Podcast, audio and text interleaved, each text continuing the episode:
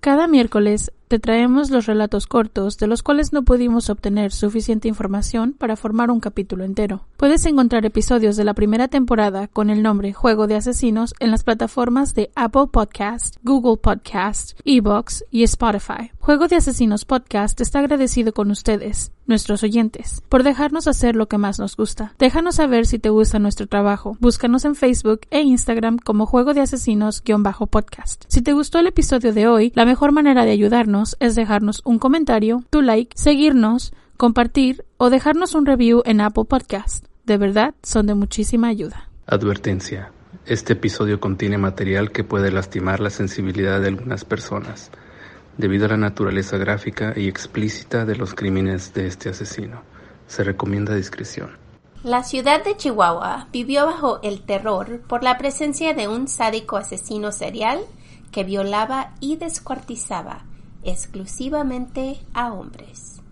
Bienvenidos a Juego de Asesinos.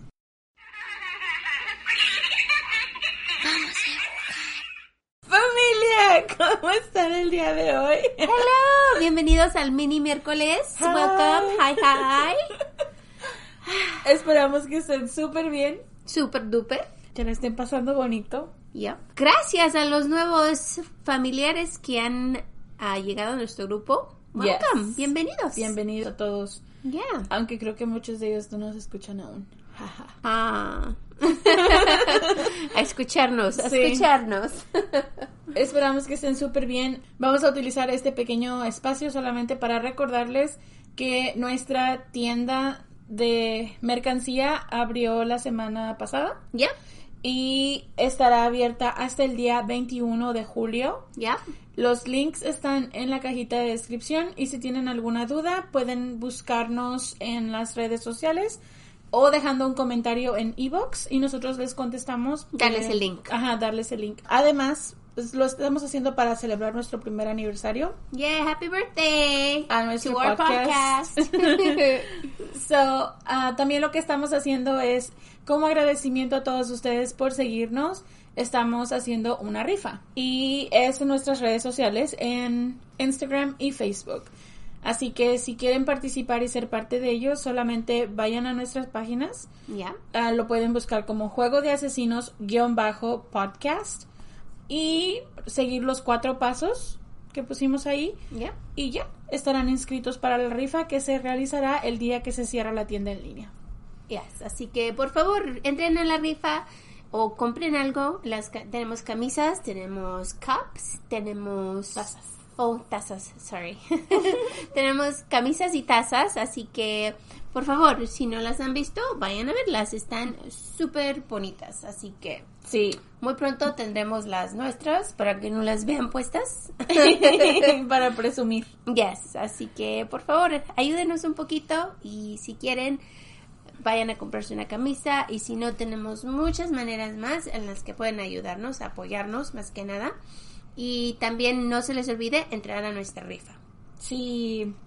Ok, ahora sí, un pequeño recordatorio. No somos profesionales, Ni locutoras, ni narradoras, ni especialistas, ni abogadas. ni policías. Solo dos simples mortales a las que les gusta mucho el true crime. Este podcast es una combinación extraña de true crime y risas. Y no, no nos reímos del crimen. No, ni de las víctimas. También hablamos Spanglish, porque nos fluye. Si crees que no van de la mano, No somos el podcast para ti. sorry, lo sentimos.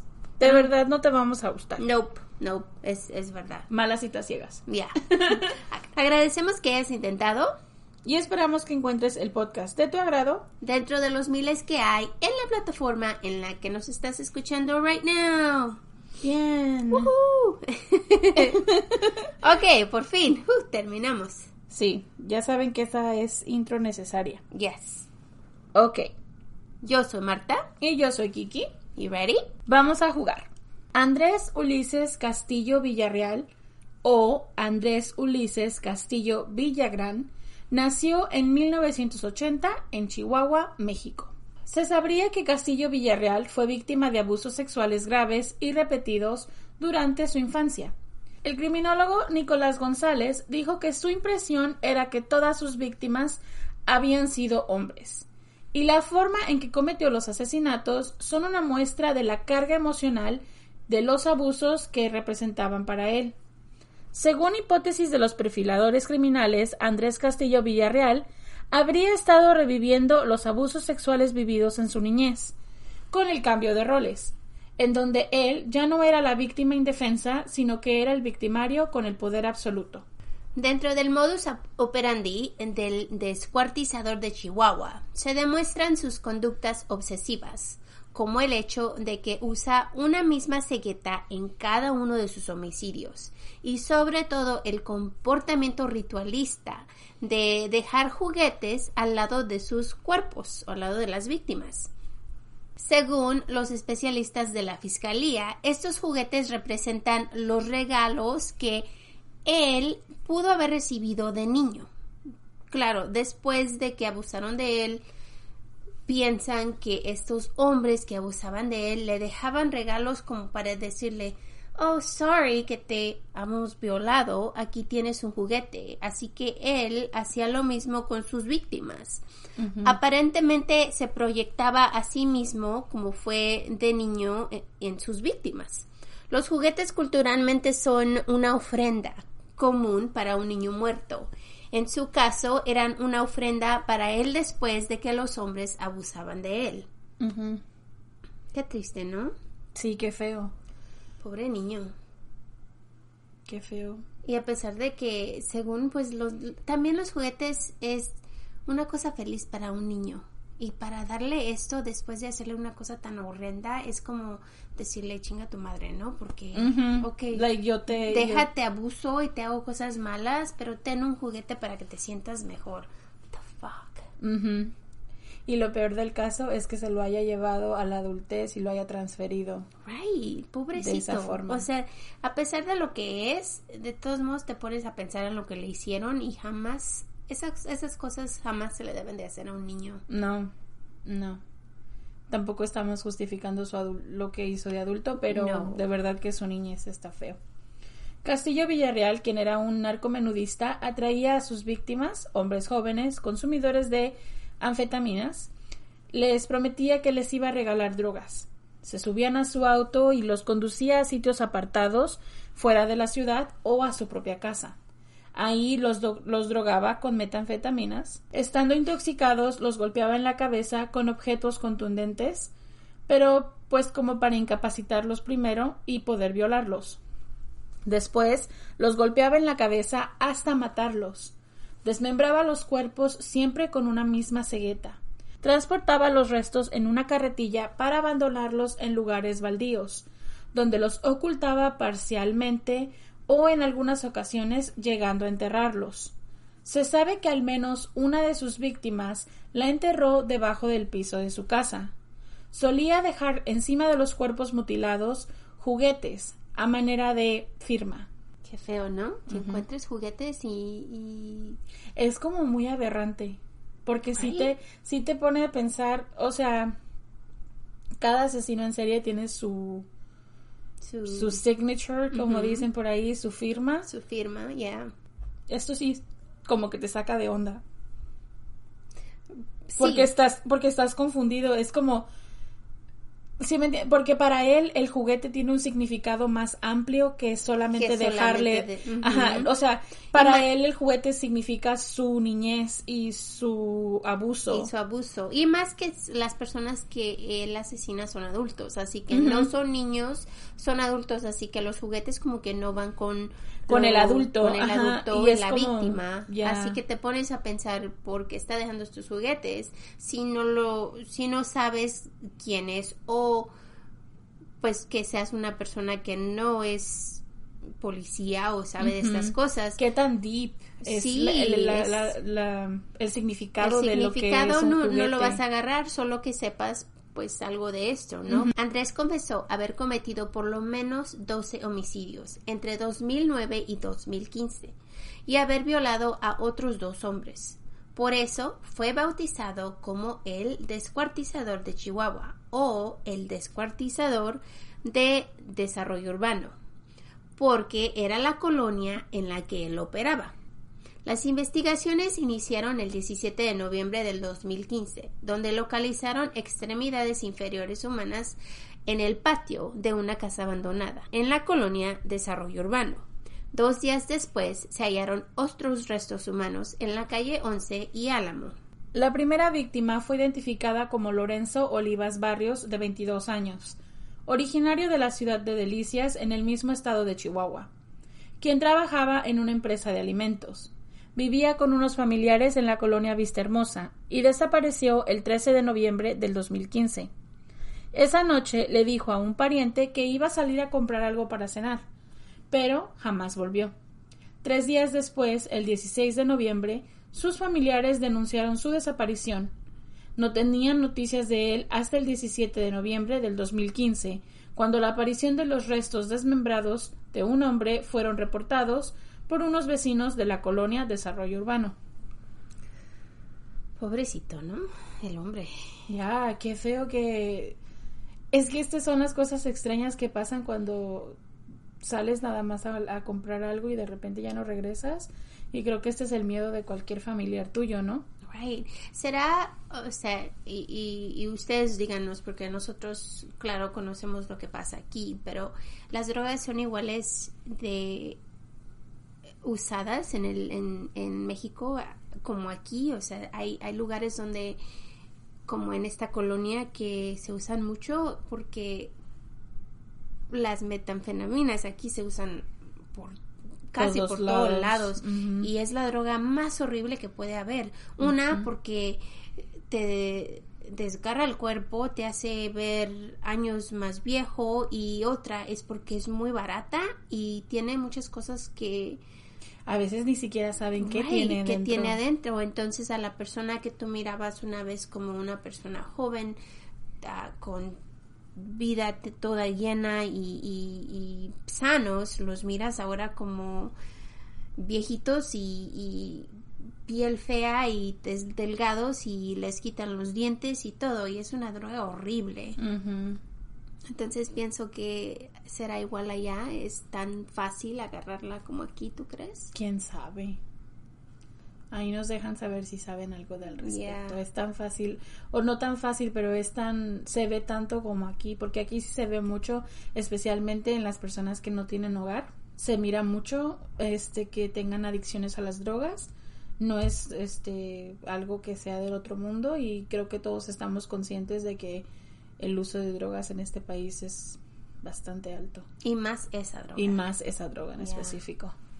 Los brazos y las piernas fueron encontrados dentro de una casa abandonada sobre las calles Novena y Sanabel. Dos días después se encontró el torso y la cabeza a una calle de la casa sobre las calles Once y Álamos. Estaban parcialmente escondidos dentro de una llanta de camión en el fondo de un arroyo seco. Arriba de los restos se encontró la mitad delantera de un triciclo para niños. De acuerdo con los investigadores, se determinó que la noche del 13 de noviembre del 2015, Lorenzo Olivas acudió a un bar donde se encontró con Andrés Ulises, a quien acompañó a su domicilio, donde después de consumir metanfetaminas, lo golpeó en la cabeza y él se desmayó. Mientras estaba inconsciente, lo violó y después lo asesinó, igual como el otro, golpeándolo en la cabeza con un martillo hasta destrozarle el cráneo. Después lo descuartizó y, junto con un adolescente a quien él tenía amenazado, tiró el cuerpo. Regresaron al domicilio, limpiaron y pintaron las paredes manchadas con sangre. Y se dicen que este niño que tenía era, era un joven, era muy joven el chico, y lo tenía como amenazado. Se lo llevaba a todos lados y todos piensan que a este niño también él le hacía estas cosas, pero no lo, no lo asesinaba y no saben si es porque estaba tan joven o, o porque lo quería o no sé, pero este niño iba con él por todos lados. Me pregunto si las personas que lo abusaron a él cuando él era niño se miraban de cierta manera o eran de cierta edad Así que cuando él está tratando de transferir lo que le hicieron cuando él era niño, se lo hace a personas que se asemejan a sus agresores o que sean como más adultos o que estén, o sea, jóvenes pero más adultos que un teenager o un niñito. ¿Y tú crees que es por eso que lo tenía Quizás, ajá. Y a mí el niño va a ser, el niño o muchachito va a hacer lo que él le diga porque acaba de ver un hombre muerto en su, right. en su, casa, ajá, le puede hacer lo mismo, entonces va a decir, pues mejor le ayudo en vez de que me mate a mí, pues, you know, pero sí creo que a lo mejor pienso que la la transferencia era como más exacta para él, como buscar una víctima similar a sus agresores. Su segunda víctima fue Daniel Alfonso Rodríguez Morales, el Troya, también de 22 años. El 13 de diciembre del 2015 fueron encontrados más restos desmembrados de otro hombre exactamente en el mismo arroyo, muy cerca de donde se encontraron los primeros. Al cuerpo le habían cortado las piernas a la altura de las rodillas que se encontraron envueltas en una cobija. El resto del cuerpo se encontraba también dentro de una llanta de camión parcialmente oculto. Tenía el cráneo destrozado a golpes, pero además presentaba dos heridas por arma de fuego calibre 22. Cerca del cuerpo se encontró la mitad trasera del mismo triciclo infantil que había en el primer caso. Igual, dejando los juguetes al lado de los cuerpos. Fácil de conectar. De acuerdo con la reconstrucción de los hechos, Castillo Villarreal se mudó con engaños a la casa de su amigo, ubicada en la calle Álamos, en la misma colonia, Desarrollo Urbano, y obligó al adolescente a mudarse con él. El 13 de diciembre invitó a la casa de su amigo a su nueva víctima. Igual lo invitó le dio drogas y enfrente de su roommate, de este niño, lo golpeó en la cabeza, esta vez con una piedra, hasta matarlo. Esta vez obligó a los dos testigos, bajo amenaza de muerte, a ayudarlo a deshacerse del cuerpo. Oh, no solo tenía un cómplice, ahora tenía dos. dos. Su roommate y este niño que llevaba con él por todos lados. La tercera víctima confirmada de Castillo Villarreal fue identificada como Fernando Valles Candarilla, quien era hermano de un amigo, Jesús Valles, a quien Fernando cuidaba porque había perdido ambas piernas en un accidente. Jesús declara que sabía que su hermano había visitado a Andrés antes de desaparecer, pero este le dijo que su hermano se había ido de su casa y no sabía dónde estaba. Jesús le creyó. Pensó que su hermano simplemente lo había pues abandonado. Andrés drogó, violó y mató a golpes a Fernando Valles Candarilla en la misma casa donde había matado a Daniel Rodríguez. El cuerpo de Fernando Valles fue encontrado el 18 de diciembre del 2015, debajo del piso de la habitación de Andrés, que cubrió con rocas y cemento. Tenía el cráneo y el rostro destrozados muy poquito tiempo entre una víctima y la otra. Sí, como que está trabajando muy rápido. Wow. El fiscal general de Chihuahua, Jorge González Nicolás, informó que los homicidios fueron cometidos con alto grado de brutalidad, y sí, de carácter sexual y con consumo de droga conocida como cristal. En las casas en las que él habitó, el descuartizador de Chihuahua, se encontraron cobijas y trapos en los que estaban enredados los cuerpos, bolsas de plástico de basura con extremidades, manchas de sangre, la pintura con la que él trató de cubrir huellas, guantes de látex, juguetes infantiles que dejó junto a los cadáveres y una carretilla, una credencial con fotografía de una empresa de seguridad privada a nombre de Andrés Ulises Castillo, una cegueta y un par de zapatos negros, todos con manchas de sangre. Wow. Dejó su ID. Me imagino que a lo mejor lo estaba haciendo como para que lo agarraran, ¿no? Porque dejó todo. O a lo mejor ya ni siquiera está como pensando porque se me hace muy muy seguido un muy seguido y como que no tiene mucho cuidado ya. Exacto. Solo es, eso es algo como es parte del escalamiento de los asesinos en serie que ya lo hemos visto antes que llega un momento, primero son como... Muy cuidadosos y Ajá. hacen todo al- Y a ya después cuando de plano se sienten que todo lo pueden. Invencibles, tal Ajá, vez. y de repente comienzan a hacerlo más seguido y más messy. Ujú. Entonces creo que Como decir, ya no me cacharon, no me van a cachar. Yeah, like no me importa si me, you know what I mean. Right. Entonces yo creo que a lo mejor en este momento ya dijo, o sea, ya maté no sé cuántas personas lleva ya, tres. Tres. So ya mató a tres personas, ha de haber dicho ya, o sea, whatever. Ajá. Wow. Y continuó pues en su, en este camino que llevaba ya. El 5 de enero del 2016, la policía de Chihuahua detuvo a Castillo Villarreal y encontraron, cuando lo checaron su ropa, pues droga. Fue arrestado por posesión de drogas y lo llevaron a la cárcel. En el interrogatorio se dieron cuenta que él no solo era un traficante, pero también sabían que era el protagonista de la investigación que involucraba los tres asesinatos. Finalmente, al término del juicio oral, la agente del Ministerio Público presentó pruebas sólidas como periciales testimoniales, genética, trabajo de campo y gabinete, aunadas a una fehaciente argumentación con las cuales se obtuvo la ejemplar sentencia de 120 años de prisión y la justicia para las cuatro víctimas de Andrés Ulises, el descuartizador de la desarrollo urbano. Chiquita pero intensa. Ya, muy intensa. Así que por fin, qué bueno que por fin lo agarraron porque te imaginas estas cosas que estaba haciendo. Siempre traemos a asesinos en serie que, que su- sus víctimas casi siempre son mujeres. Así que para, para que un hombre haga estas cosas, a pesar de que, pues me imagino, los hombres son fuertes, ¿no? Y cuando él los está Por eso, Por eso los droga. drogaba. Ujú. Ujú. Por- es, es igual que con Casey. O sea, no se van a jugar el pellejo sabiendo que Sabiendo. él, pues, les- quizás les pueden ganar. No y estamos diciendo que las chicas no les puedan ganar a un hombre, pero, No. pero en este caso me imagino que él estaba como más o menos midiéndole y dijo, ¿sabes qué? Pues lo más sencillo sería drogarlos, Sí, y, lo- estén dormidos y ya cuando... y las víctimas estaban jóvenes, llenos de vida, o sea, para poderse defender, sí, pero mientras estaban drogados, pues no. Así que se, él se ah, aprovechaba de la situación y pobres ni pobres muchachos, ¿no? Sí, pobrecitos. Y las metanfetaminas tienen esa, esa cualidad de que a veces cuando am, tienen un periodo de hype y después se adormecen. Oh, ya, y te...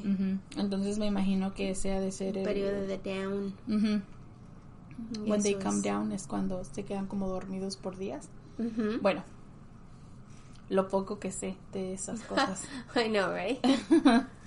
Pero igual, fue este, este fue una de esas recomendaciones de ustedes. Estuvo muy buena la historia. Sí, muchísimas gracias por recomendarnos historias. Sí, gracias. Cuando Sigan las- haciéndolo, por sí, favor. cuando las conocemos nos quedamos así de, ¿what? What? Porque hay muchas que no habíamos escuchado nosotras, como Sí, esta. que son nuevas para nosotras. Ya, y hay unas que pues sacamos para ustedes, pero las que ustedes tienen, muchísimas gracias porque Sí. son buenísimas. Así que ojalá les haya gustado. Esperamos que tengan un bonito resto de semana. No se olviden seguirnos en nuestras redes subscribe. sociales. Suscríbanse. Ya, y entren a nuestra a nuestra rifa, por favor. Sí, Tenemos muchísimas cosas para que ustedes puedan ganar algo. para que puedan escoger su premio. Yes. Así que igual, gracias por estar con nosotros. Sin ustedes no No estuviéramos estaríamos aquí. Así que tengan un buen, lindo día y buen, pues, Resto de semana. resto de semana. Sí, porque nos vemos el sábado. Yep, hasta muy muy pronto. Bye. Bye.